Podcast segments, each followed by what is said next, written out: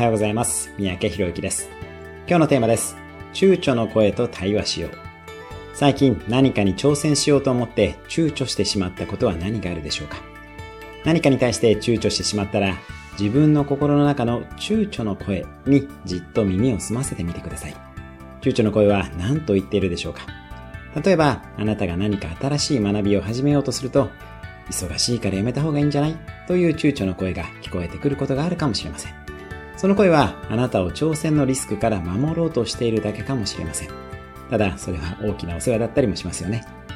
躊躇の声をしっかりと確認したら、その声にあなたの本音を伝えてみてください。忙しくなるかもしれないけど、今挑戦しないと現状の仕事に暴殺される毎日からかえって抜け出せなくなるとか、とにかくワクワクするからやってみたいなどの本音があるかもしれません。